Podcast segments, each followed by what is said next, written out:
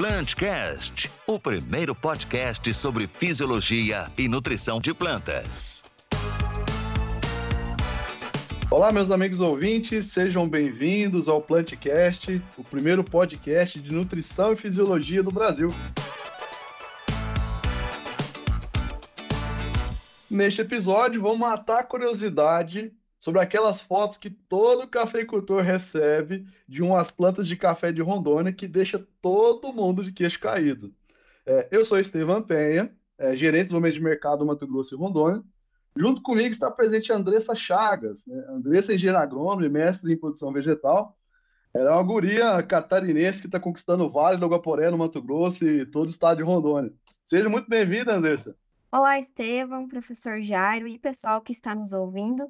É uma satisfação fazer parte do podcast de hoje e trazer aos nossos ouvintes algumas curiosidades e informações a respeito dos cafés de Rondônia que eu tenho o prazer de estar acompanhando aí na prática. Coisa boa, obrigado aí, Andressa. É, e o nosso convidado de hoje, como a Andressa disse, né, é engenheiro agrônomo, doutor em agricultura tropical, professor associado da Universidade Federal de, de Rondônia, é, lá do campus de Rolim de Moura, é, ele é professor também do programa de pós-graduação em ecossistema amazônico, né, a nível de mestrado, lá do campus de Rolim de Moura. É, também é produtor de café, é, trabalha também com produção de mudas. Seja muito bem-vindo, professor Jairo. Obrigado, é, Estevam. É um prazer imenso estar aqui é, compartilhando um pouquinho né, da nossa experiência com vocês. Os nossos produtores dependem muito dessa, desse tipo de informação, né? Eu acho que é interessante é, destacar e muitos deles, né, tem lá na sua propriedade, entendeu? É, um rádiozinho, uma, um aparelho de, de, de, de, televisão onde pode estar ouvindo, né? Então, assim, a maioria das informações que chegam lá é justamente por esse meio, né, de comunicação. Acho que é fantástico a ideia de vocês, parabenizar aí pela iniciativa, tá? Ô, oh, professor, o prazer é nosso aqui de poder estar nesse momento contigo. Obrigado por ter aceitado nosso convite. E com certeza vai sair muita coisa boa aqui desse bate-papo.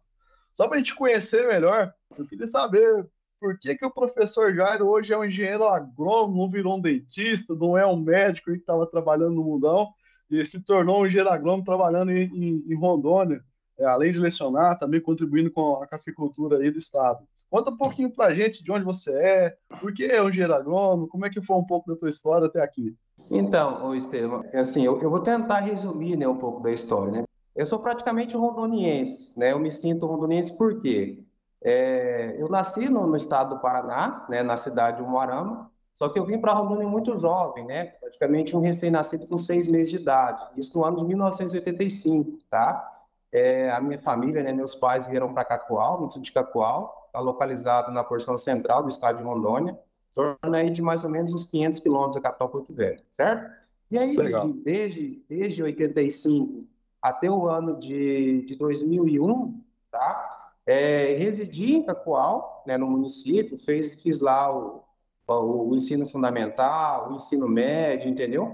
E aí chegou, né, naquela fase onde, todo jovem, né, é, quer ser uma profissão, quer ter uma profissão, né? O pai sempre falava, né, se você quiser, até é interessante que isso vou comentar, se você quiser ser alguém na vida, você precisa estudar, não é isso? Porque eu sou de família muito humilde, né, e pobre, só tem alguma coisa na vida, né? ou vai estudar ou vai fazer coisa errada, não é isso? Então, meus pais sempre ensinaram que coisa errada tem uma vida muito curta, não é isso? E aí, o que que era, na, naquela época, é assim, as informações eram, eram muito poucas, né? A gente não tinha essa, essa explosão da, da internet, das redes sociais, né? De, de, de, mídias sociais de forma geral. Então, sabia que tinha um curso de agronomia esse, é, novo, em Olim de Moura, que trabalhava na agricultura. Aí, naquela época, eu já havia aquele, aquele despertar, né? Rondônia é um estado muito novo, entendeu? Que tem um grande potencial. Então, eu vou nessa, nessa, nesse curso aí, aí, aí vim para o campo de Rolim de Moura, um curso integral, olha que interessante. Aí estudei a faculdade, aí beleza, vamos formar. E aí, vamos formar. E aí foi um dia eu falei assim, ah, é eu sempre tive comigo assim, o, o, o Estevam, é melhor você é, escolher do que ser escolhido certo? Então, eu falei Sim, assim, tá queria trabalhar, estava difícil, mas eu vou, então, tentar um mestrado, e aí eu escolho depois, né? Aí fiz a prova, consegui passar, né? Lembra aqui do meu orientador, se estiver ouvindo aí, Paulo Vatti, ele é pesquisador hoje, da, era da Embrapa Acre, está na Embrapa Rondônia hoje, trabalhando com Legal. café, com, começou com café, agora está com cacau. Aí de 2007 a 2009 eu fiz o mestrado. Até uma, uma dúvida. E aí você engatou teu mestrado ali já na- no Grupo REC, fazendo um trabalho com eles, depois você acabou adentrando ainda no doutorado, né? Então, o que aconteceu? Aí concluí o mestrado, certo? E aí, o que, que acontece? Aí, terminando, antes de terminar o mestrado, aí surgiu o concurso para Rondônia, é, no IDARON. Nosso IDARON é o nosso órgão de defesa fitossanitária do estado de Rondônia, tá? Uhum. Fiz o concurso e passei, né? Fui trabalhar no interior também, no município de Nova Brasilândia do Oeste. E lá começa a minha história com o café. Né? Lá eu conheci um produtor de café, que o nome dele é seu Geraldo Jacomim. Né? Assim, é com grande orgulho que eu falo o nome dele, por quê? É, Rondônia deve muito para essa, para esse, esse senhor e para essa família. Por que que Rondônia deve muito? Não só ele, tem outros produtores também, outros viveristas, entendeu? Faço questão de lembrar aqui, por exemplo, o Deco, entendeu? Lá de Alta Floresta. Porque desses, o seu Ademar Schmidt, né? Me perdoem se faltar alguns dos nomes, tá, Estevam? Porque a minha memória é muito falha. Mas por que que eu trouxe esses nomes? Porque esses nomes aí, Estevam, eles foram os produtores, os cafeicultores, tá? Que selecionaram as primeiras plantas de café tonais, certo? Que legal. Isso, por, por que, que eu estou falando disso? Porque não sei se você lembra ou não, tá? Mas no ano de 2000, entre 99 e 2000, 2001, o café passou por uma crise enorme, entendeu? Enorme, enorme mesmo. Onde você colhia uma saca de café não pagava uma diária. Né? O produtor Puxa sabe o que eu estou falando. Só para você ter ideia. Então, assim, a redução do parque cafeirondoniense foi enorme. E por que, que eu digo esses produtores? Porque esses produtores eles foram perseverantes, né? eram capixabas, capixaba. Olha que eu sou paranaense, não admiro demais o capixaba, né? Justamente pelo, por essa característica dele, do quê? de se manter na atividade.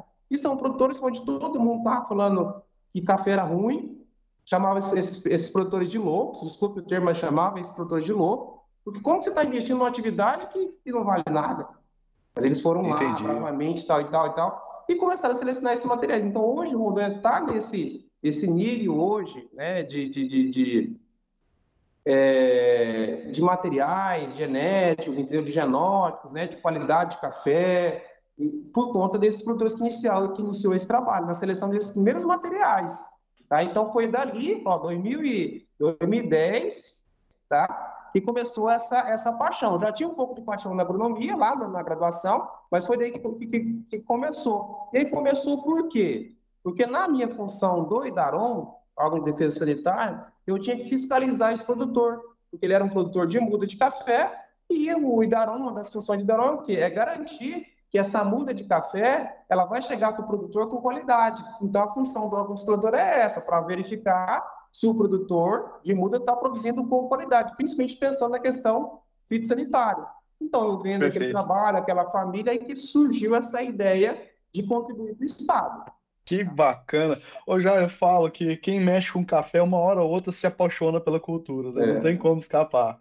A minha família é produtora de café também no estado de São Paulo, né? E Certo. alguns amigos que trabalharam comigo ali no estado de São Paulo, antes de eu vir para Mato Grosso, é, que tinha pouco contato com café, quando eu vi contar as histórias do sítio, mostrar a foto da lavoura, ah, todo mundo se apaixona, não tem como. Essa cultura é contagiante.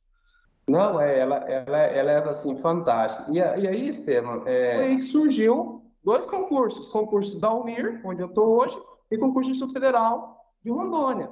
E onde eu quero chegar com essa história? Talvez esse fato não querer esperar o Instituto Federal fez eu ingressasse na UNIR. E logo depois eu fui chamar o Instituto Federal. Tá? Só que o que acontece? Como eu estava na universidade eu sempre quis ser, assim, teoricamente, eu sempre admirei muito a profissão de professor da Universidade Federal, aí fez eu ficar na, na, na Universidade Federal de Rondônia, tá? E aí, que como eu já tinha esse apego em café, eu falei, cara, preciso- como é que eu vou contribuir para Rondônia? Aí, beleza, então eu já tinha definido que eu queria trabalhar na agricultura familiar, mas o quê? Aí, café estava bombando já naquela época, 2010, né? Onde começou a surgir os clones, e aí foi que eu fui, digamos assim, contagiado, né, por essa ideia, e aí eu continuo até hoje aí nesse, nessa área aí. Que bacana, professor. Muito bonita a sua história, esse amor que você tem pela cultura. Eu também já fui picada pelo bichinho do café, né? Então, professor, eu gostaria que o senhor resumisse um pouquinho dessa história dos cafés de Rondônia, como que foi o processo, como que surgiram esses primeiros clones. Certo. Então, assim, É uma eu já comecei... nova, né, Jairo? Isso, isso. É, parece que é da década de 60, né, que começou os primeiros cultivos de café em Rondônia, né? Tá, então assim, eu vou, eu vou começar do início, né, a história, eu acho que é bem importante, eu vou tentar resumir, assim, as fases mais iniciais, depois a gente ganha um pouquinho mais de tempo nessa fase mais final. Então, assim, ó, na década de 70, o que aconteceu? É, Rondônia, né, foi contagiado, né, por um, uma quantidade de pessoas vindo da região sul e sudeste enorme, por conta do processo de colonização, é isso? Então, vieram bastante gente para cá, né? Ou seja, nós precisamos colonizar o estado de Rondônia, senão a gente vai perder território, principalmente para a Bolívia, é isso aqui do lado.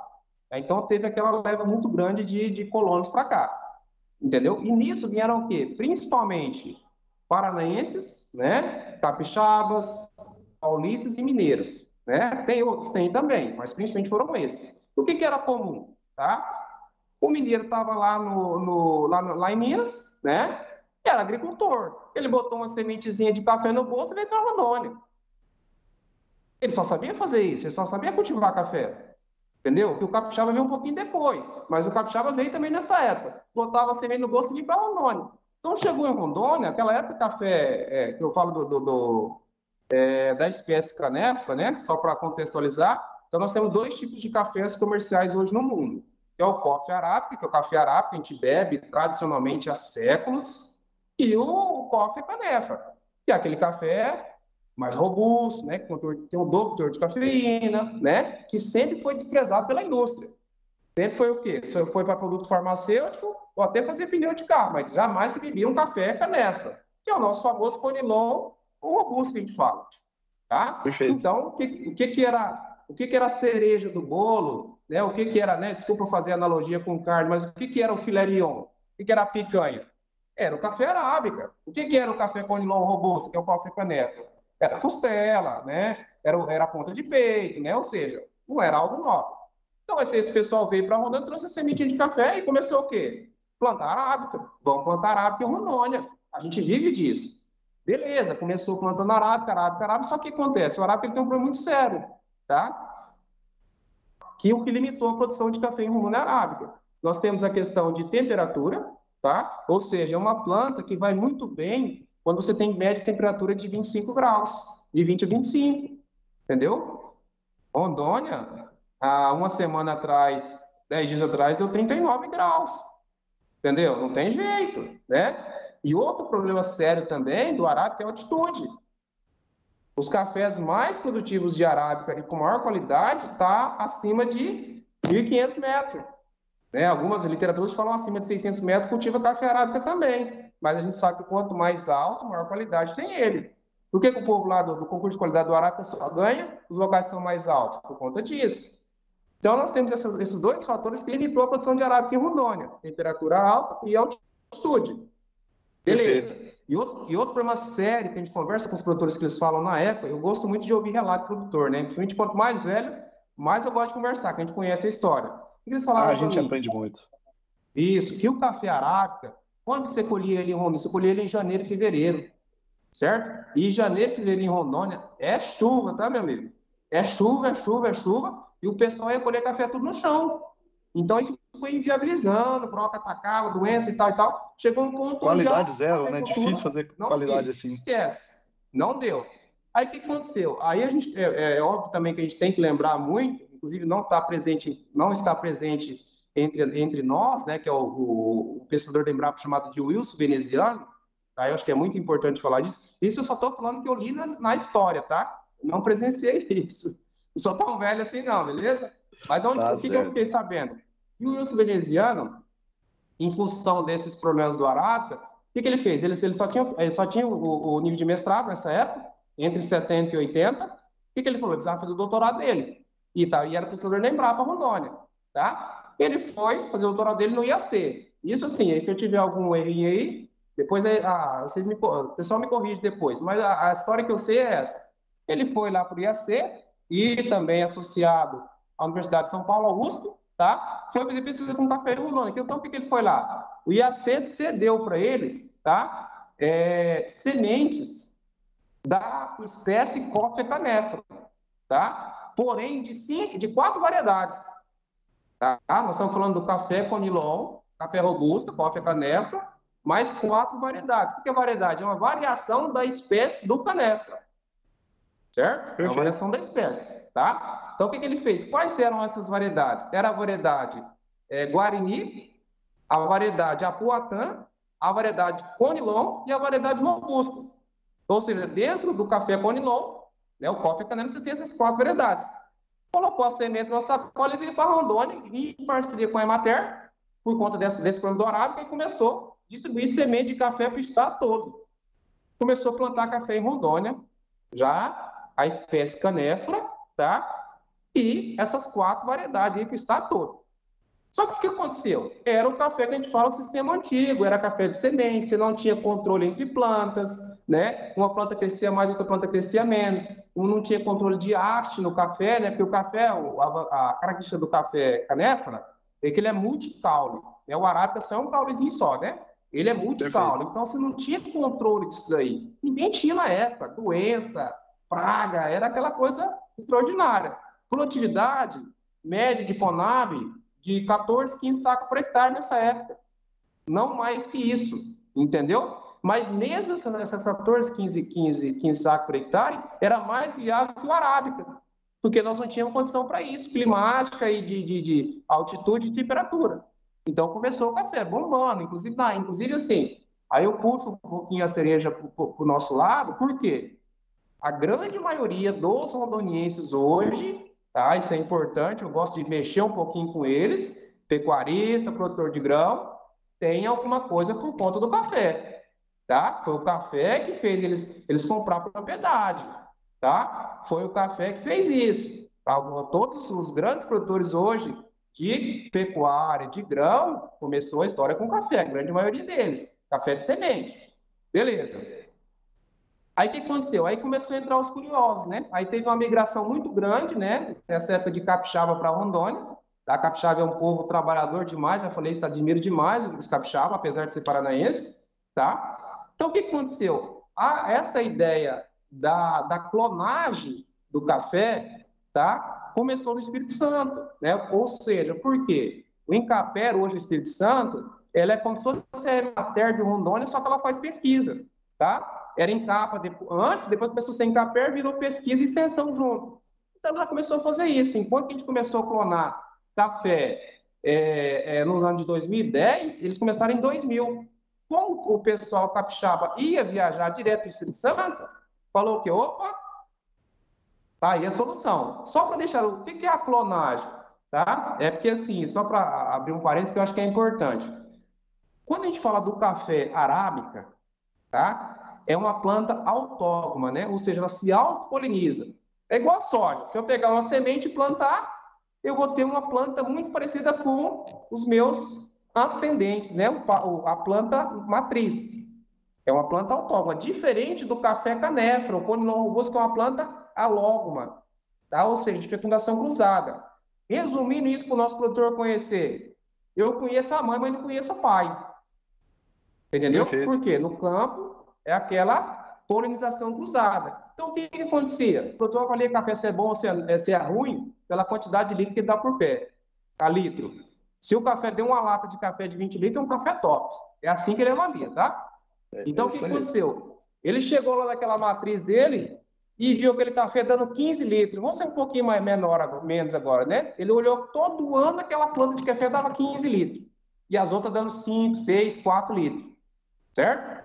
E o que, que ele falou? Ele também é curioso. Ele falou assim, cara, se essa planta dá 15 litros, se eu pegar a semente dela e plantar, eu vou ter uma lavoura tudo com 15 litros. A teoria é fantástica. Perfeita. Só que, só que não orientaram ele que o café canefra era uma planta nobre. Entendeu? Estava acostumado com o jeitão do arábica, né? Isso, entendeu? E aí, aí, aí eu, me, eu me coloco, né? É, culpa nisso, nesse processo, tanto a Universidade Federal, não vou nem falar do Instituto, porque nem é, na época existia, mas a Universidade Federal já existia, a própria Embrapa, porque nós somos muito omissos, né? Nós, nós, nós fizemos o produtor sofrer demais para aprender, entendeu? Sobre isso, tá? Beleza, aí ele plantou, viu que não dava certo, por quê? Aquela planta que dava 15 litros, ele, ele pegou semente só dela, só que ele produziu que a lavoura que ele produziu depois, com aquela segunda de semente, uma dava 15, outra dava 5, outra dava 10, uma dava mais praga, outra mais doença. Aí ele ficou doido. O que, que eu faço, gente? Eu peguei a mesma planta. Mas aí depois, lá no Espírito Santo, as viagens dos produtores iam para lá e voltavam, eles descobriram o quê? Que o café era uma planta nova. Fecundação cruzada, inclusive alta e incompatível. Só que o alto incompatível ele descobriu depois, sofrendo também, tá? Certo? Aí eu vou explicar já por quê. Só para resumir. Então, aí começou a febre do clonal. Aí foram para o Espírito Santo, vieram para Roma e falou assim: opa, se eu pegar um pedacinho lá da, da, da estaca do café e fazer ela enraizar, eu tenho uma cópia idêntica da mãe. Então, se aquela mãe que me dava 15 litros, se eu pegar um pedacinho dela, como se fosse pegar um dedinho meu e cortar, isso aí é outro professor Jairo. Só que o ser humano não evoluiu tanto igual a planta, né? A gente só faz com célula tronco. Olha como que é a planta. Eu, eu, sou professor de fisiologia, então também, assim, eu admiro muito a, a, a produção vegetal. Eu acho que a, as, as, as plantas são muito mais evoluídas que o. Não é isso? Coloca um ser humano lá e vai fazer fotossíntese, para ver se ele faz. Que é produzir Vamos um alimento. Não tem jeito, né? Beleza. Aí ele foi lá e pegou, mostrou, os parentes dele do Espírito Santo, mostrou o que para ele? Se ele pegasse um pedacinho de estaca e enraizasse, ficava idêntico à planta mãe. Então ele já resolveu um problema. Aquele problema que ele tinha de pegar a semente e plantar e ter uma grande desuniformidade de plantas na lavoura, resolveu, porque ele começou a usar a técnica da clonagem que a gente fala. E aí, Estevam, eu acho que vale a pena a gente destacar por quê? O clone, para o nosso produtor entender, o clone não é uma cultivar melhorada, certo? O que, que é o clone? O clone é a cópia da matriz da planta mãe. Daí, Estevam, se eu for lá e pegar um pedacinho de, de, de galhozinho lá de uma planta ruim, não tem como ter uma planta boa. Não é isso? Então, não Com é certeza. uma técnica de melhoramento genético. É uma técnica de propagação vegetativa de forma assexuada. Não depende de fecundação cruzada. Tá, produtor? Se eu pegar uma planta ruim e clonar, vai sair uma planta ruim. É importante. Por que, eu digo isso, Estevam? Porque é um assunto tão simples, mas que às vezes o produtor precisa se lembrar disso. Tá? Por que, que eu digo? Porque o Rondônia hoje tem quase mais de 100 clones e o produtor não está usando critério nenhum de seleção. Porque acha que só a clonagem vai melhorar a produtividade. Não vai. Genética não se muda. Para você melhorar, você tem que cruzar, melhorar a genética da planta. Mas, enfim, aí o produtor precisou sofrer novamente para aprender outro, outra situação. Então, ele já resolveu o problema da fecundação cruzada, certo? Com a clonagem. Perfeito. Aí, o que, que ele aconteceu? Aí, ele, aí o produtor, ele, ele, é audacioso, né? E ele sempre quer produzir mais. Aí, ele foi lá, trouxe, aí, aí, entra nessa, aí começa a entrar nessa história aquelas pessoas que eu citei, seu Geraldo Jacomim, é, Deco, entendeu? E outros produtores, isso é o Ademar Schmidt, outros produtores aí que estão envolvidos com o melhoramento genético do café em Rondônia, tá? E aí me desculpe se faltar algum nome, porque a idade está chegando e a gente vai esquecendo as coisas, beleza? Mas o que aconteceu? Né? O que, que esse produtor pensou? Aí ele foi audacioso. Ele já ele teve certeza que aquela estaca dava uma planta idêntica à matriz. Ela dava 15 litros. Lembra dos 15 litros que é o critério de seleção dele. Ou seja, a seleção é o melhoramento genético. É o método, é o método de seleção massal, tá? Mas a técnica de propagação não é. Tá claro isso, né? Beleza. Perfeito. Aí o que, que o produtor fez, como ele é audacioso? Tinha lá vários clones. vou citar alguns que o produtor vai entender. Tinha o clone P50, tinha o clone 08, o clone 03 e o clone 25. Beleza? Aí o que, que ele fez? Só que a gente sabe que existe uma diferença de produtividade entre esses clones, viu, Estevam? Isso é importante, tá? Por exemplo, o clone P50 é um clone muito, foi muito importante para o município de Alta Floresta e Alto Alegre, que é um município que está mais ou menos 40, 50 quilômetros de Rolim de Moura. Todos, pode observar, todos localizados na zona da Mata Rondoniense, que normalmente responde por 80% da produção de café do estado, isso é importante. E nós estamos Legal. longe da capital, 500 km, tá? Então, o que aconteceu? O P50, esse clone, que hoje já está tá em desuso, porque teve outros que superaram ele, tá? Então, lá em, em, em Alta Floresta e Alta Alegre, predominava o clone P50. Ali no município já de Nova Brasilândia, tá, que está mais ou menos a 50 quilômetros de Rolim de Moura, o que, que predominava? Os clones 08, 25 03. De quem? Seu Geraldo Jacomim. Lembra que eu citei esse nome lá atrás? Eu fiscalizava no Viveiro. Tá? Até mesmo porque eu, eu, sou suspeito de falar, porque eu tenho assim, uma paixão maior né, pelo produto, porque eu sabe o quanto eu gosto dele, porque eu comecei minha história com café lá. Tá? Legal. Eu assistia de longe a história do Deco, que é o, o Deco e o Zizil, tá? Lembrei de Zizil agora, que eles, junto, é, é, selecionaram o clone P50. Eu participei da história do P50 lá em Alta Floresta e, e, e Alta Alegre, tá? Então, o que aconteceu? Então, nós tínhamos esses, esses quatro clones de café rolando top. P50, 08, 03, 25. Era que todo mundo plantava, certo? Só que o que aconteceu? Entre esses clones, eles não produzem igual. Entendeu? Desses aí, os clone, o clone que menos produzia era o P50, porque ele era um clone precoce. Tá? Era um clone, um clone precoce, então ele produzia menos, tinha uma copa menor. Claro que depende muito das condições de manejo. Né? Ou seja, o que, eu vou dizer para melhorar isso? Porque daí pode rolar um ciúme, tá? É importante entre os cafeicultores. Porque, assim, o potencial genético dos outros clones, 25, 08 e 03, tem um potencial genético maior que o P50, tá? Mas com as condições de manejo daquela época, esses quatro produzem igual. Ficou melhor agora, né? Para não rolar um ciúme, né? Sim, Beleza? ficou legal. Aí o que, que acontecia? Aí o que acontecia? Eles descobriram o seguinte: tinha produtor que gostava mais do P50, tinha produtor que gostava mais de 08, entendeu? E aí o que, que ele falou? Aí o cara produtor olhou e falou assim: rapaz, e se eu tiver uma lavoura só do clone 25 ou só do P50? Vai ser top demais. Porque o que, que acontece? Eu já consegui meus 15 litros, mais o clone 25, ele produz 18. Estou dando uma situação hipotética, da teórica. Perfeito. Então, eu só vou plantar o clone 25, ou só vou plantar o clone é, é, P50.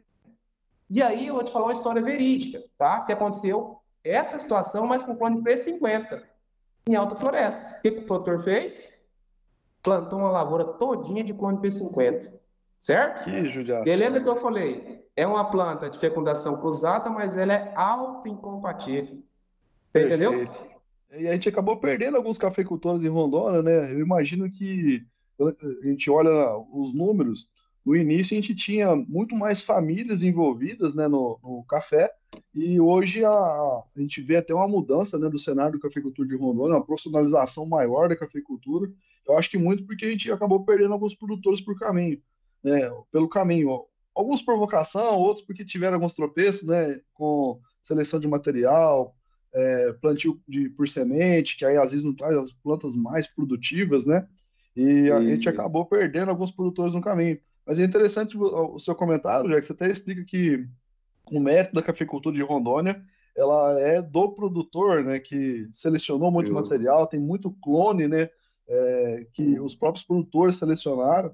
E aí isso mostrou para a cafeicultura de, uma, de maneira nacional hoje, né, muita gente olha para a cafeicultura de Rondônia de um jeito diferente, que está muito mais voltado hoje até para a qualidade do café, né? De, tirou aquela aquelas, vamos falar assim, os jargões que a gente via de campo, que era sinônimo de café ruim. Muito pelo contrário, a gente vê até alguns concursos de café de Rondônia, com café chegando a pontuação dos 90, pela, 90 pontos, né, com base na, na SCAR.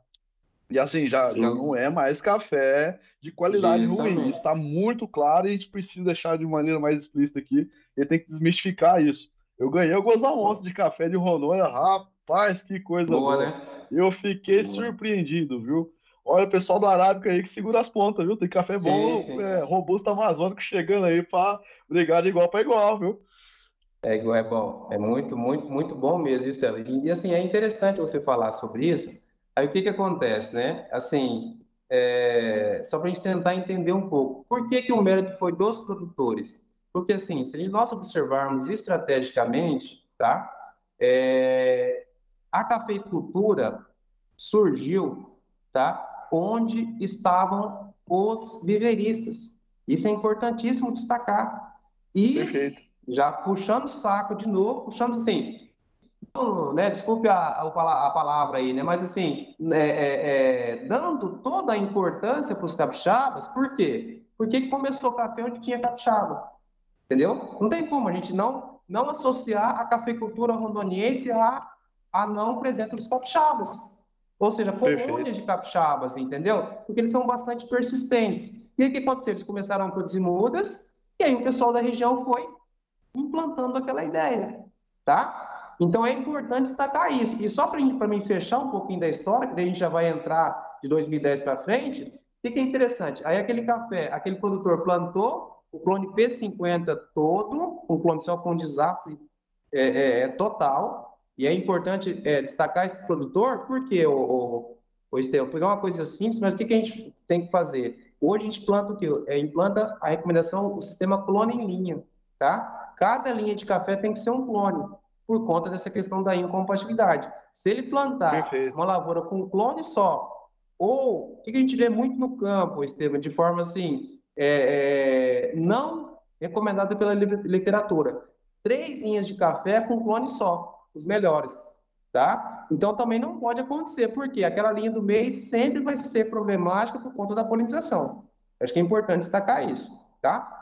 Mas assim, ele apanhou, apanhou mais uma vez o produtor, né? Ou seja, precisou aprender com o erro dele. Beleza, aí aprendeu isso, aí o que, que nós temos? Aí nós, aí nós chegamos já em 2010, porque daí eu costumo dizer que Rondônia teve dois, sempre nas palestras eu falo isso, tá, Estevam? É, no caso, três marcos do café. Três, vamos colocar. O primeiro foi café arábica, a gente já citou.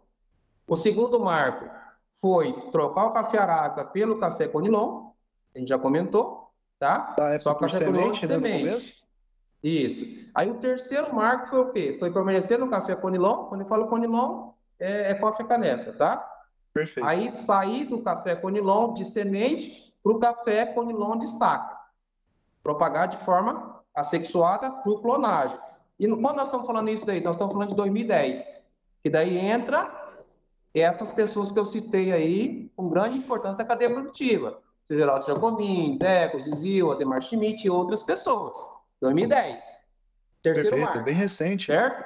Beleza. Aí, se nós, eu tenho um gráfico que eu gosto nas palestras, o que, que eu mostro nas palestras? Que depois de 2010, praticamente, nós diminuímos a área plantada, o, o Esteve. Isso é importantíssimo falar produtor. Só para você ter ideia, tá? Dos anos 2000 para cá, estamos falando de 23 anos, tá? Nós saímos de 190 mil hectares de café, tá? Para hoje, em torno de 65 a 70 mil hectares. Beleza? Meu Deus, a redução foi muito mas, grande. Mas o que é importante disso daí, Estevam? Nós mantivemos a mesma produção. Inclusive, esse ah. ano, ó, safra de 2023, nós estávamos cravados em 2 milhões de sacas anuais. Esse ano, segundo a estimativa da Conab, nós passamos 3 milhões. Certo? Bacana. Com menos, com menos de 100 mil hectares. Certo? Aí fica duas informações importantes para você, Estevam. Fantásticas, tá? Inclusive, tá? É, ou seja, o café, né, robusto amazônico, ele não está derrubando a floresta. Isso é importantíssimo, sabe, trazer isso para o produtor. Nós estamos aqui, nós, nós, nós, reduzimos em mais de 100% a área plantada e mantivemos a mesma produção. Isso associado ao que há? Tecnologia, certo? Clonagem, seleção de materiais, irrigação, fertigação, manejo, né, cultural, fitossanitário, praga, doença, plantaninha. Isso é importantíssimo, ou seja, o café não degrada a floresta. Nós reduzimos a área plantada. E eu, aí eu digo uma outra coisa também, que, é, que é o nosso ponto de virada. Tá? Hoje, o maior produtor de café do Brasil, Conilon, falar de Caneco, é Espírito Santo, em torno de 15 milhões de sacos, beleza?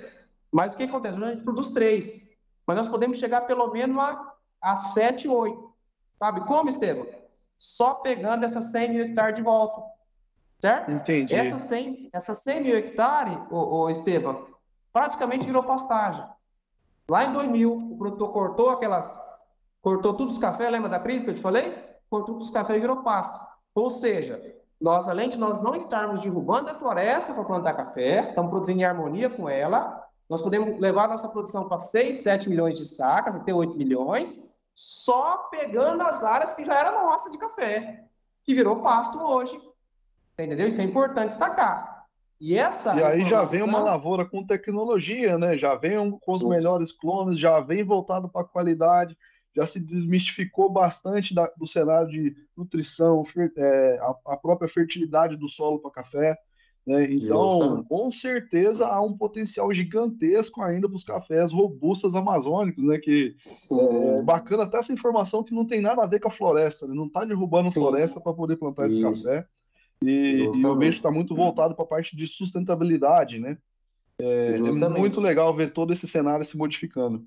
E, e aí, Estevam, o que, que é, aí, já que você puxou nessa palavra sustentabilidade, eu acho que é algo, cara, que a gente, assim, eu não sei, eu sou suspeito de falar porque eu sou apaixonado pelo café. Mas, Estevam, eu, assim, eu juro para você, sem, sem, assim, sem medo de errar, eu não consigo enxergar uma outra atividade do agro que seja mais sustentável que café. E eu acho que eu consigo provar para você. O que, que é o, o, pensar na sustentabilidade? Primeiro, nós precisamos ter uma atividade economicamente viável, certo? No cenário que nós estamos agora, pecuária embaixo, piscicultura lá embaixo, grão lá embaixo, certo? Eu não consigo enxergar outra atividade mais rentável que café. Por baixo, Estevam, por baixo, nós temos uma rentabilidade na, no hectare de café livre, tá? Produtor de 15 a 20 mil reais por hectare. Livre, por baixo. Livre, tá? Isso. Livre, livre, livre. Aí você vai para a pecuária hoje, não sei se está empatando, tá? Mas se não estiver empatando, está ali 700, 800 reais o hectare. Né? O grão, talvez me desculpe aí os, os especialistas no grão, que não é meu foco. O grão que eu digo, soja e milho, tá? Vamos trabalhar aí, vou, vou ser um pouquinho é, é, conservador. Vou colocar entre mil e quatro mil reais por hectare, certo? Sendo conservador, para não, né, dessa margem maior. Mas é Perfeito. é muito menor, né, até redundante, muito menor, mas é bem menor do que de 15 a 20 mil reais o café, beleza? Então, economicamente viável, certo? A outra pegada legal, para ser sustentável, tem que ser socialmente justo. Não é isso? Onde emprega vejo... muita gente, né? Justamente. Estevam, além de empregar muita gente, o que, que eu vejo? O maior marketing do café é a distribuição de renda. Entendeu? Cara, você chega na colheita do café no mês de abril e mais você vem em Rondônia, você consegue você não consegue enxergar é, é, é perigoso, né? Porque a, a, malandragem cresce, né?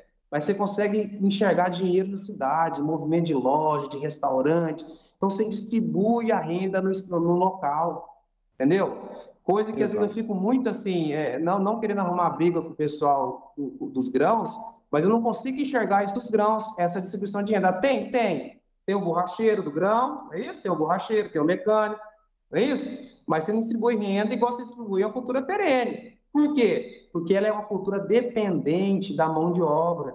Você entendeu? E quando você depende de mão de obra, você precisa dividir o lucro. É verdade? Diferente do grande produtor de grão, onde tudo é mecanizado, tá? E você não tem toda essa distribuição de renda. Tá? Então, essa questão de empregabilidade. E o que eu vejo, né, para fechar o tripé da sustentabilidade, é o ambientalmente correto. Eu não sei se você sabe, Estevam, mas em Rondônia só financia café na, nas indústrias de fomento, né, empresa, instituições financeiras, é, cito aqui, eu acho que não é problema citar, Banco da Amazônia, né? As outras instituições, Banco do Brasil, enfim, todas as outras, né? Somente aquelas, aquelas, aquelas propriedades rurais, tá? Elas estão adequadas na questão ambiental. E o maior exemplo disso, para você ter ideia, é, o, primeiro o, primeiro procedimento que um produtor precisa fazer para procurar uma empresa, uma, uma instituição dessa financeira, é ter autorização para uso de água, que é outorga. Primeira coisa que você vai lá na, na, na empresa do projeto, primeira coisa que a pessoa pergunta, você tem outorga? Não. Então esquece seu financiamento, você vai atrás, quando você tiver, a gente volta a conversar. É assim a conversa em Rondônia. Entendeu? tem que estar tá tudo em dia, né? Não tem como. Tem que estar, tá, tem que estar. Tá, entendeu? Se você tiver restrição ambiental, se você tiver PRODES na propriedade, esquece financiamento. Por que, que eu digo que é importante? Ah, o produtor com recurso próprio pode? Ele pode, ele faz. Mas 90, vou ser um pouco audacioso, tá? Desculpa se eu estiver errando as estatísticas. Mas eu imagino, pela experiência que eu tenho, hoje, que de 70% a 80%, tá? Do produtor de café em Rondônia, ele depende diretamente ou indiretamente dessas instituições de fomento. Tá? Então, você tem uma atividade sustentável, certo?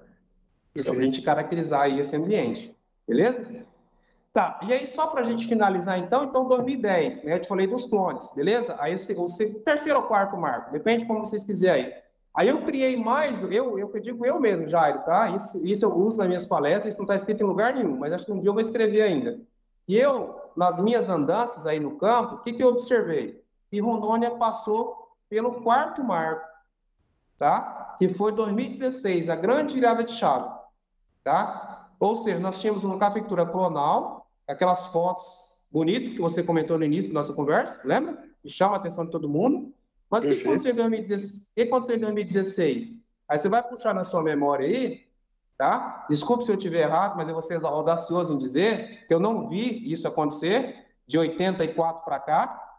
Pela primeira vez na história, o café canefra passou financeiramente o valor do arábica. Tá? Pode ter acontecido em outros momentos, mas eu não sei, eu não vi. Tá? Inclusive, aí eu peço até desculpa para os produtores mais antigos se isso já aconteceu. Mas eu quero chamar atenção para isso. Por quê? Despertou o interesse geral das pessoas, inclusive o quê? Não só do produtor, mas das pessoas que estavam na cidade, dos empreendedores, dos empresários. Ou seja, é uma fonte alternativa de renda. Que, que acontece? Aí, essa nova cafeicultura 2016 que eu te falei, que esses empresários, o que, que eles estão? Eles estão produzindo muito, nós estamos falando de propriedade acima de 50, 100, 150 hectares, beleza? É esse, nós estamos falando desse perfil, a gente chama de cafeicultura empresarial a partir de 2016, que está cada vez mais se consolidando no estado, inclusive com grandes grupos vindo de fora produzir café, beleza? Mas qual que é a diferença desses empresários? Eu vou dizer assim, primeiro que o nível de instrução deles é maior, né? Começa por aí. Por quê? Porque tiveram mais oportunidade do que aquele nosso cafeicultorzinho lá da, da propriedade dele oportunidade. Só isso, tá? Então ele já vem de uma família tradicional, onde sucessão familiar para ele é tradicional. Ele não, ele não se matou a vida toda, desculpe a, a forma de falar, mas a ideia é, é colocar numa linguagem do produtor. Ele não se matou a vida toda para trabalhar, para deixar aquele em vão, para se perder, para deixar na mão de herdeiro, certo? Então ele já está trabalhando as gerações dele, o filho dele. Eu tenho, eu tenho, eu tô, tô cansado, né? Nas minhas consultorias, por exemplo, que eu tenho, que desculpe a palavra, se eu te falar, mas que eu estou educando os filhos dos, do, do, dos produtores, entendeu? Assim, educando não na, na, formação pessoal, mas na formação profissional, que é um pouco da função da, da consultoria, ou seja, o que, que ele quer? Meu filho está aqui, certo? Tem ou não a formação profissional, mas ele vai assumir meus negócios, e sua função é me dar consultoria e ensinar ele. Tá? Isso está claro, tá certo? E é onde eu puxo né? Que eu acho que é importantíssimo o professor falar isso, tá? Eu acho que é importante para esse momento nosso também, tá? Isso eu não vejo com a mesma velocidade na agricultura familiar, tá? Isso assim, ó, isso é, é um caos. E aí onde eu acho que essa cafeicultura, aí eu, eu chamo a atenção de novo. Se essa cafeicultura familiar chama a atenção aqui das instituições públicas também. Se nós não nos atentarmos para isso, agricultura familiar, a cafeicultura familiar, a cafeicultura familiar em Rondônia está com os dias contados, porque nós não estamos vendo sucessão familiar em Rondônia. Do agricultura familiar, o grande está fazendo. Acho que é importante destacar isso.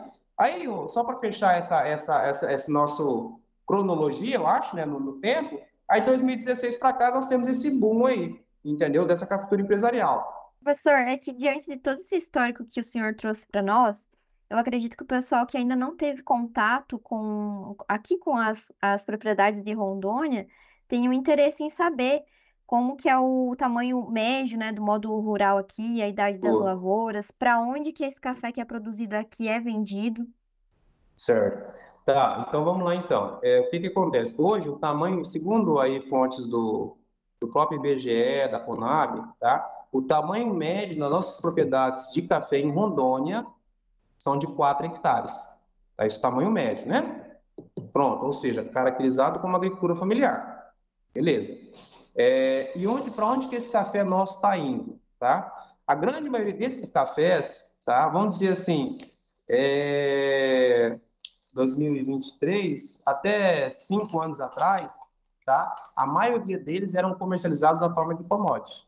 Tá? Ou seja, mas não de forma direta, para esses grandes grupos tinham aqui um comprador de café, representando aí as, as trades, né, traders, tá? E esse café era comercializado para eles. Ia como commodity, vendia como commodity a preço normal de bolsa de valor, tá? É, aí o que, que acontece? Aí eu, eu, aí eu volto também a falar o nome de algumas pessoas que foram fundamentais nesse processo, pensando nessa diferenciação de preços, né?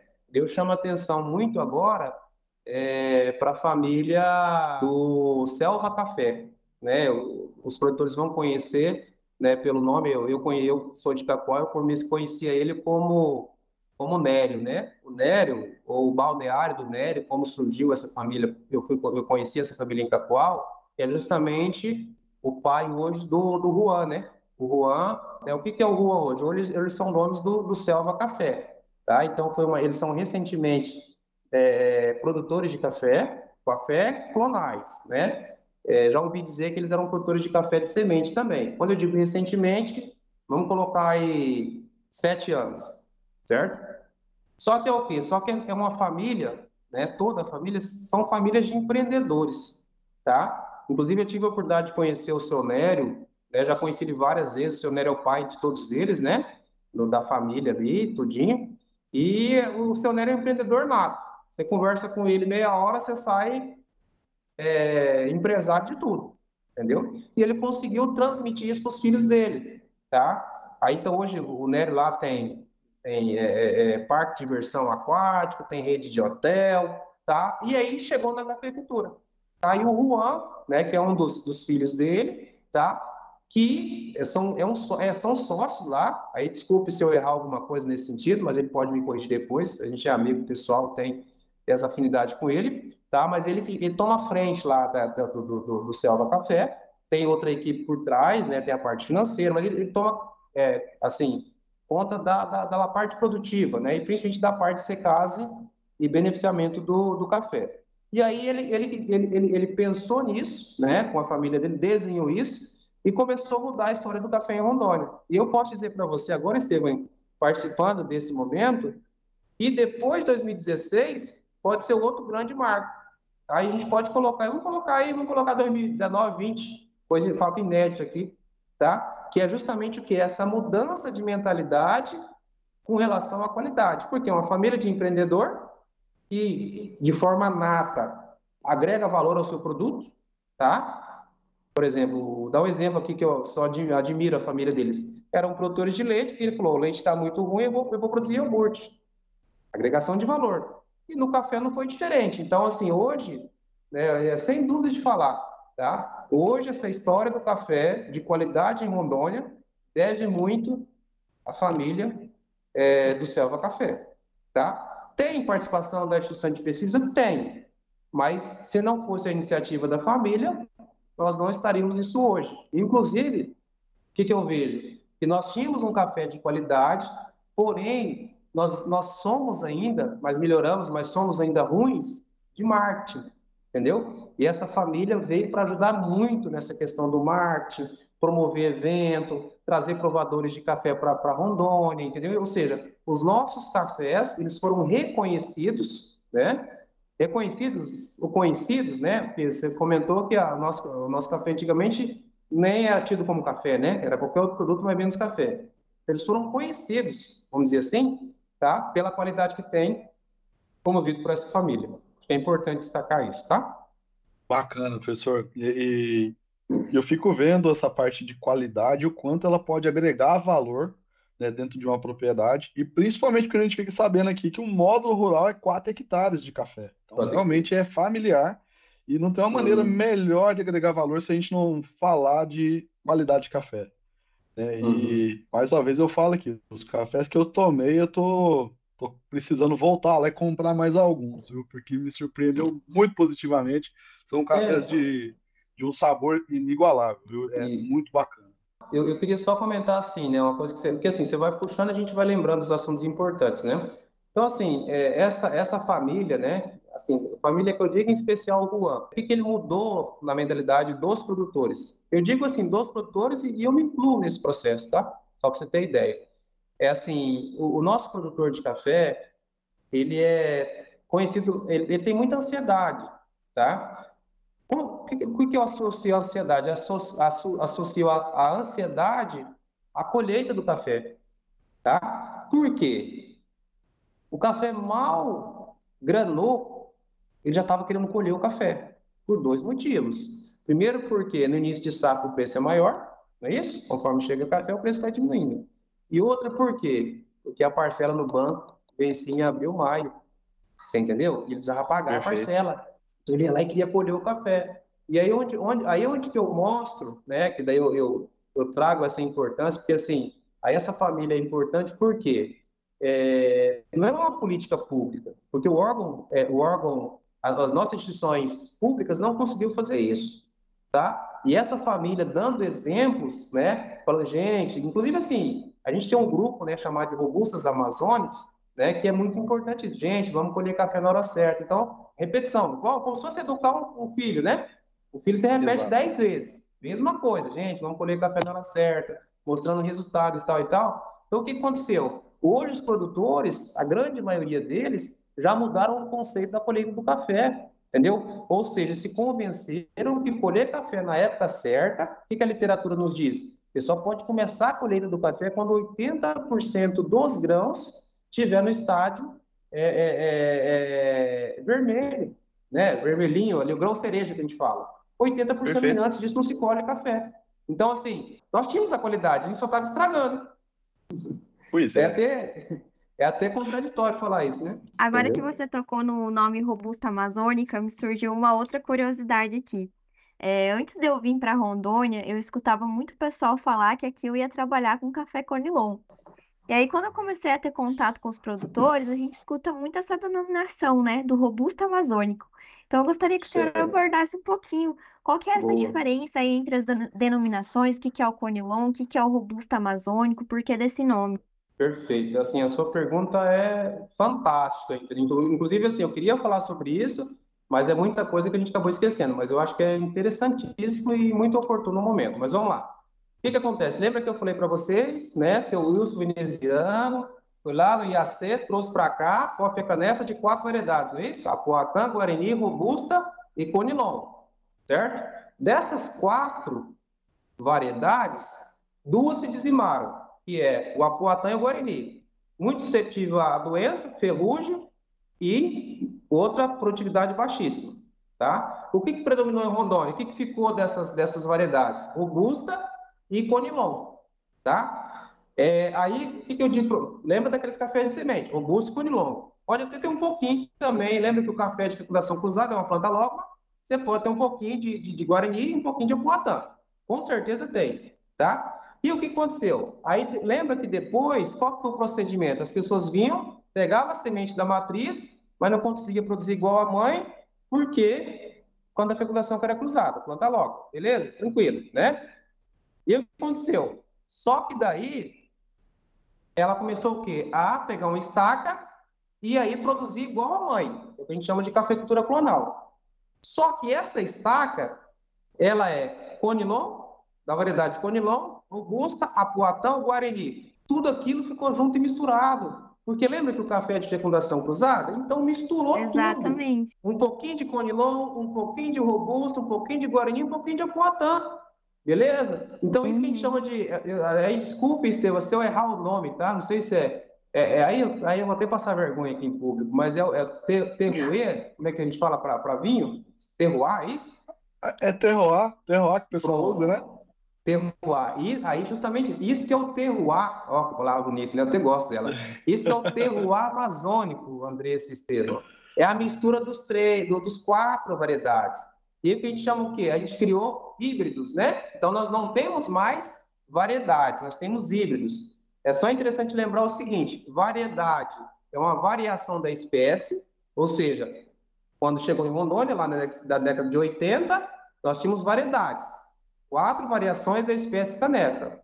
O que, que são híbridos, né? Hoje nós temos que nós temos uma mistura de todos eles, de certa forma manipulado pelo homem, que seria uma, próximo de um cultivar certo? O que é uma cultivar, né? É uma variação da espécie controlada pelo, pelo homem, né? Pela empresa de melhoramento e tudo mais.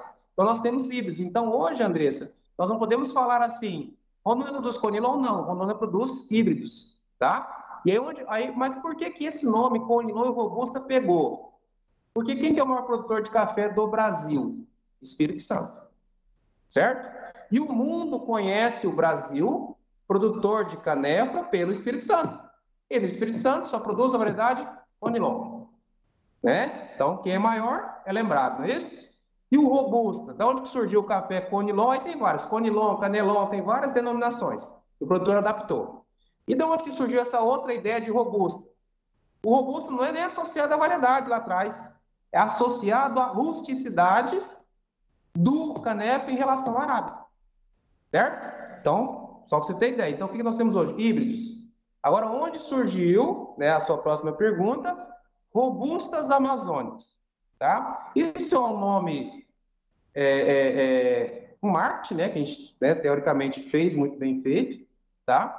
E associado a quê? Por que, que surgiu isso? Robusta, associado à rusticidade do café em relação à arábica, mas principalmente porque desses híbridos que eu comentei, que é oriundo da variedade robusta, Conilon, Apoatã e Guarani, desses híbridos, o café nosso ficou muito parecido com plantas da variedade robusta. Por quê? Porque o nosso clima aqui em Rondônia, olha que importante, é muito semelhante ao clima das condições naturais dele lá na África. E nós estamos na mesma latitude praticamente, muito próxima. Ou seja, o que, é essa, essa caracterização ambiental? Alta incidência luminosa, alta temperatura e alta umidade. O que, que isso difere com o Espírito Santo? Luminosidade e chuva, precipitação. Lá eles têm 1.200, 1.500, até 1.600 milímetros. Aqui nós temos 2.200, 2.300, tá? Só para vocês terem mais ou menos ideia. Então, assim, esse ambiente mais úmido é muito propício à variedade robusta. Mas nós não temos variedade robusta, nós temos híbridos que se parecem com plantas de robusta, oriundos da África. Então aí surgiu o robusto, por causa dessas duas coisas. E o amazônico, a gente está numa zona amazônica que tem esse terroir, né? Acho que é essa palavra, né, Estevam? Terroir mesmo? Tá? Fala chique dessa, agora, dessa né? situação. Isso assim, aí, esse, esse, aí nós, nós tivemos o nome, robusto amazônico. E onde que isso realmente se consolidou? Né, Andressa? Aí eu posso, eu vou dizer para você por alto, né? Se é só informação que eu sei, tá? Mas eu acho que a pessoa mais indicada para falar sobre isso seria o Juan, tá? Que a gente já citou aqui, que é a indicação geográfica, né? Ou seja, não me lembro agora exatamente qual foi o ano, mas é recente, algo aí dois, três anos atrás, tá? É, a própria Câmara Setorial do Café, tá? Ela, ela, ela, ela correu atrás, né, junto com o Juan, com o pessoal, para fazer essa indicação geográfica. Ela é registrada, né, acho que no INPI, tá? E aí nós temos esse, essa, essa indicação geográfica que envolve 15 municípios da zona da Mata Fluminense, alguns saem fora, né, também da zona da Mata, tá? Com esse, com esse nome desse produto, Robustas Amazônicas. Inclusive, a primeira indicação geográfica de coffee, canefa, né, de café robusto amazônico, vamos usar assim agora, do Brasil. Tá certo? Inclusive, agora, não sei se vocês sabem, saiu para o peixe também, tá? Mas eu acho que é uma denominação de origem, entendeu? Para Rondônia, também na região, região ali central do estado. Mas aí, aí que surgiu. Aí pronto, aí dizimou o robusto amazônico. Mas essa é a história. Tá? Ou seja, a gente não consegue replicar o café que é produzido em Rondônia em lugar nenhum, né? Porque é muito característico daqui. Inclusive, isso que você acabou de citar, até parece que eu estou falando com alguém que, que, que, é especialista da indicação geográfica. Esse é o pré-requisito, você acabou de citar, para ele ser registrado no INPI. Você acabou de citar, entendeu? Ou seja, a origem é única. É isso que é importante, isso que está vendendo muito a nível de mundo, os robustos amazônicos, tá? Que legal. Pessoal, e assim, infelizmente tudo que é bom dura pouco, né? O nosso é. tempo aqui tá acabando, passou voando esse tempo que a gente esteve conversando aqui. Eu tinha não. pelo menos mais umas mil perguntas para fazer, né? mas infelizmente não vai dar tempo. Eu queria só que a gente fechasse é, com um tema de o que, que, a gente pode esperar da cafeicultura de Rondônia agora. Quais são as perspectivas para o futuro? A gente puder falar de maneira breve aqui, que eu sei que tem tanta coisa boa para acontecer. Não, né? Eu sei. Não, tranquilo. Eu vou tentar então fazer um, um resumão de tudo aí. Então, assim, o que, que eu vejo, o, o, o Estevam né, e a Andressa? Assim, é, na verdade, até orgulhoso, né? Eu sinto até orgulho em falar sobre isso, né? Então, assim, hoje eu acho que o nosso produtor, o nosso cafeicultor, tá? Principalmente o familiar, aquele que tem, aquele tem até 4 hectares, ele conseguiu, conseguiu enxergar a propriedade dele como empresa. Tá? Isso é importantíssimo. Tá? Ele conseguiu enxergar a propriedade como empresa. E empresa que não dá lucro, fecha. Isso é bem drástico de dizer isso. Tá? Então, como ele conseguiu enxergar isso, então ele consegue o quê? Ele sabe o seguinte, ou ele investe em tecnologia, ou ele vai ficar para trás e tem que vender a propriedade. Então, assim, eu vejo uma cafeicultura, mesmo que familiar, muito pujante, né? Porque o nosso produtor hoje, ele não está mais fazendo o que ele acha. Ele está procurando uma consultoria, aí eu, eu chamo a atenção aqui, tanto da iniciativa privada como da iniciativa pública. Então, antigamente, nós tínhamos o quê? Praticamente a Emater só dando é, é, assistência técnica gratuita. Hoje nós temos o Senar. O Senar é uma instituição que Rondônia ganhou muito com a entrada do Senar em Rondônia. Então, essa agricultura familiar, que é praticamente é assistida por essas duas instituições, elas estão crescendo de forma avassaladora, tá? Isso o pequeno produtor. E aquele produtor é empresário, vamos colocar aí acima de 50 hectares, de 20 hectares, vamos colocar, tá? Normalmente ele já tem uma consultoria da iniciativa privada. E aí, esse, esse, esse, esse produtor maior, ele já vem do mercado, ele já sabe que empresa que não dá lucro tem que fechar. Então, o que ele coloca de aporte, a planta responde. Não existe, Estevão, eu falo para você sem dúvida nenhuma, Estevão e Andressa, não existe é, retorno maior do que você investir em café. Não existe. Ah, você quer pensar no investimento? Beleza. Quanto está dando lá o, a poupança, ou o LCA, LCI, que é os investimentos lá melhores, né? A dá X. Coloca no, coloca, investe no café que ele te responde pelo menos 30%. Tranquilo, assim. É melhor que, que Bitcoin, que né, professor? Não, sim, ué. O que, que eu digo? O que, que eu digo de café? Estou falando de coisa simples, tá? Não estou falando de coisa ousada. Eu estou falando Com certeza. De adubo. Entendeu? O produtor, ele, ele não tinha condições de adubar o que a planta precisava. A planta, desculpa o, a, o, o termo, tá, Estevam? Mas a nossa planta passa, passa, o nosso café passa fome em Rondônia. Porque ele não tem o que comer. Desculpa, assim, é na linguagem para todo entender. Ele está passando fome, tá? Você acredita, Estevam, que o nosso café em Rondônia passa sede com irrigação? Meu tá? Jesus. Porque, porque tem produtor, Estevam, que ele fica contando lá no quantas voltas que o relógio dá quando ele começa a irrigar. Certo? Não, tem que economizar. Mas ele esquece, tá? Que o que ele deixa de irrigar, o que o café vai produzir a mais, paga aquela conta e ainda sobra muito mais dinheiro para ele. Falta fazer conta. Outra coisa que o nosso produtor começou a aprender a fazer também é fazer conta. Beleza, quanto que meu café está produzindo? Quanto que vale a minha saca de café? Que é aquela ideia de empresa, né? Isso é importante, avançou bastante, tá? Então, essas coisas, por exemplo, outra questão, manejo fitossanitário, praga, doença, planta daninha, ele está ele tá mais atento, ele está conhecendo mais isso, isso é importante. Ele não conhecia praga antes, não conhecia a doença, tá? Irrigação, fertilizante. Então, assim, a nossa agricultura, ela está tá pujante. Né? Inclusive, é, eu sou muito otimista e digo para você, tá? Com, com bastante fé, e assim, não só fé, né? Pelo que eu vejo a cafeicultura caminhando, tá? Nós vamos chegar nas 7, 8 milhões de sacas, tá? Por quê? Esses 100 mil hectares vai voltar para o café, que eu te falei que nós perdemos, mais de 100 mil hectares, certo? Nós vamos voltar por quê? E por que, que eu vejo que vai voltar assim, de forma tão tranquila? Por conta da questão fundiária em Rondônia, certo? Nós temos, nós temos a distribuição lá da década de 80, é lotes aí de 21 ou 42 alqueires. Cada alqueire nosso é 2,42 hectares. Vai dar lote aí de 100 hectares, 42 alqueires, por exemplo. Tá? São que são propriedades pequenas quando você pensa no grão. Você entendeu? Então, assim, e quando você está, o produtor do grão, quando está no local, o que, que, é interessante? Jamais um produtor de grão vai para um local onde ele não, possa, ele não possa crescer.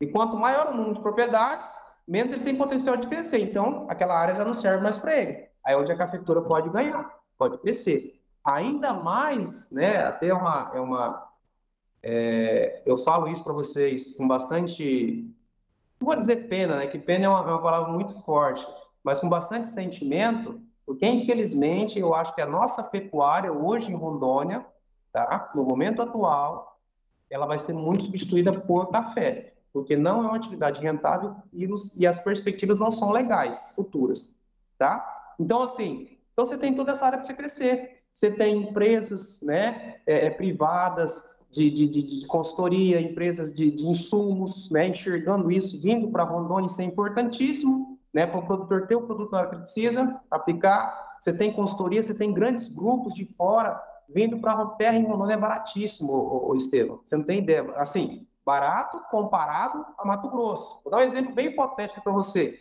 Eu fui na região de Vilhena, ali onde o pessoal planta grão, eu fiquei abismado quando o cara me falou que um alqueire lá, que é, vai ser aí 24.200 metros quadrados, custa 500 mil reais. Eu, eu fiquei de queixo caído. Falei, caramba, aqui a gente, aqui no, no interior, aqui na, na região central, a gente acha terra aí, hoje está muito valorizada. Nós estamos falando da casa dos 100 a 150 mil reais o alqueire, que é 24 litros por metro quadrado. Mas isso comparado a outras regiões do Brasil, tá baratíssimo, pelo que eu percebi. É. Então, assim, chama muita atenção do capixaba que está lá no Espírito Santo, entendeu? Da Bahia, do Mineiro. Ou seja, oportunidade. Ainda mais com esse café robusto Amazônia, vocês tanto, tanto disseram aí, que eu também acho que é legal, pensando nessa qualidade, o produtor de arábia que produz lá muito, tá, Estevam? Vamos falar um produtor de arábia top, 50 sacos por hectare. Tem que ser bom, tá? Tem que ser certo? bom. Tem que ser bom, produzir 50 sacos por hectare. Aí você tem aqui um produtor de robusto amazônico, produzindo assim, sem fazer quase nada. Tem costume dizer que o nosso café ele aguenta muito desaforo, tá? Quando você não faz nada, ele nem responde. Para não fazer nada, produzindo 120 sacos por hectare, eu te pergunto, com essa produção, produtividade, 120 sacas por hectare, comparando o preço dos dois cafés, compensa mais produzir o quê? Arábica ou robusto amazônico? Vamos de robusto amazônico. Você entendeu? Então, assim, olha, olha aí, ó, respondendo a sua pergunta, olha o potencial que nós temos. Tá? Então, eu vejo, assim, Rondônia, assim, muito pungente. A nossa, a nossa outra questão importantíssima também, desculpe, né, que eu falo muito, mas acho que é importante, a nossa logística é fantástica. Nós temos a BR-364, bem pavimentada. Estevam, nós estamos aqui, para você ter ideia, nós estamos a 500 km do porto, tá? Tá a fácil de escoar, mais... né? a, a, a, a região, Estevam, que tem mais terra barata, está do lado do porto, praticamente, entendeu? Entre ali Ariquemes e Porto Velho. Então, assim, eu, só que assim, ou, ou, ou a cafeitura toma cuidado, só que aquela área o pessoal do Grão está de olho, tá? Esquema por causa do porto, é, entendeu? Eu imagino. Não, então, assim, é uma briga, tá? É uma briga entre café e soja e milho, tá? Mas, Entendi. assim, você consegue entender? E ainda tem, ainda para a gente fechar, se não fica aqui falando, né, à vontade aqui, mas só para fechar, depois, para deixar mais informação para o próximo, nós temos uma, uma perspectiva muito grande, tá, de uma ferrovia, se eu não me engano, vai sair de Lucas do Rio Verde, vai passar ali por Paraná, né, que é Rondônia, região central, né, vai sair lá no Acre e vai passar ali o Peru e vai cair lá no Pacífico, não é isso? Vai sair no Pacífico, eu vi algo tá. nesse sentido. Então, imagina, como é que está Rondônia no cenário nacional? Você entendeu? Bombando.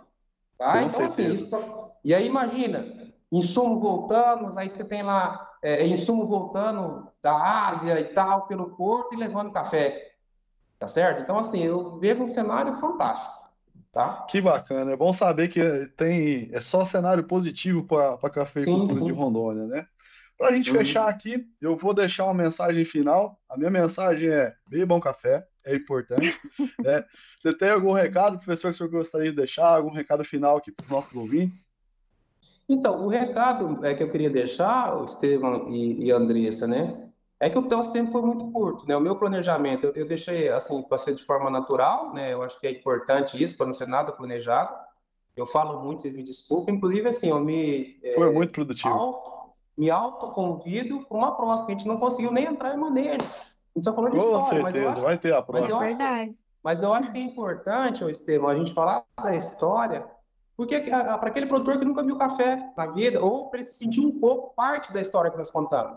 Eu acho que é importante Legal. isso, né? Então, me sinto aí à vontade para os próximos, agradecer a disponibilidade, a paciência, né, de vocês com a gente, ter lembrado da gente, né? Agradecer esses produtores que eu citei, Agradecer à Universidade Federal de Rondônia também, que é importante nesse processo né, de, de né, dessa participação. E estarei à disposição aí do que vocês precisarem, tá bom?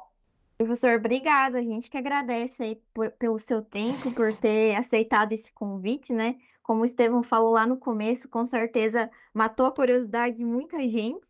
E com certeza a gente vai ter uma oportunidade para uma próxima aí, para a gente falar um pouquinho sobre manejo.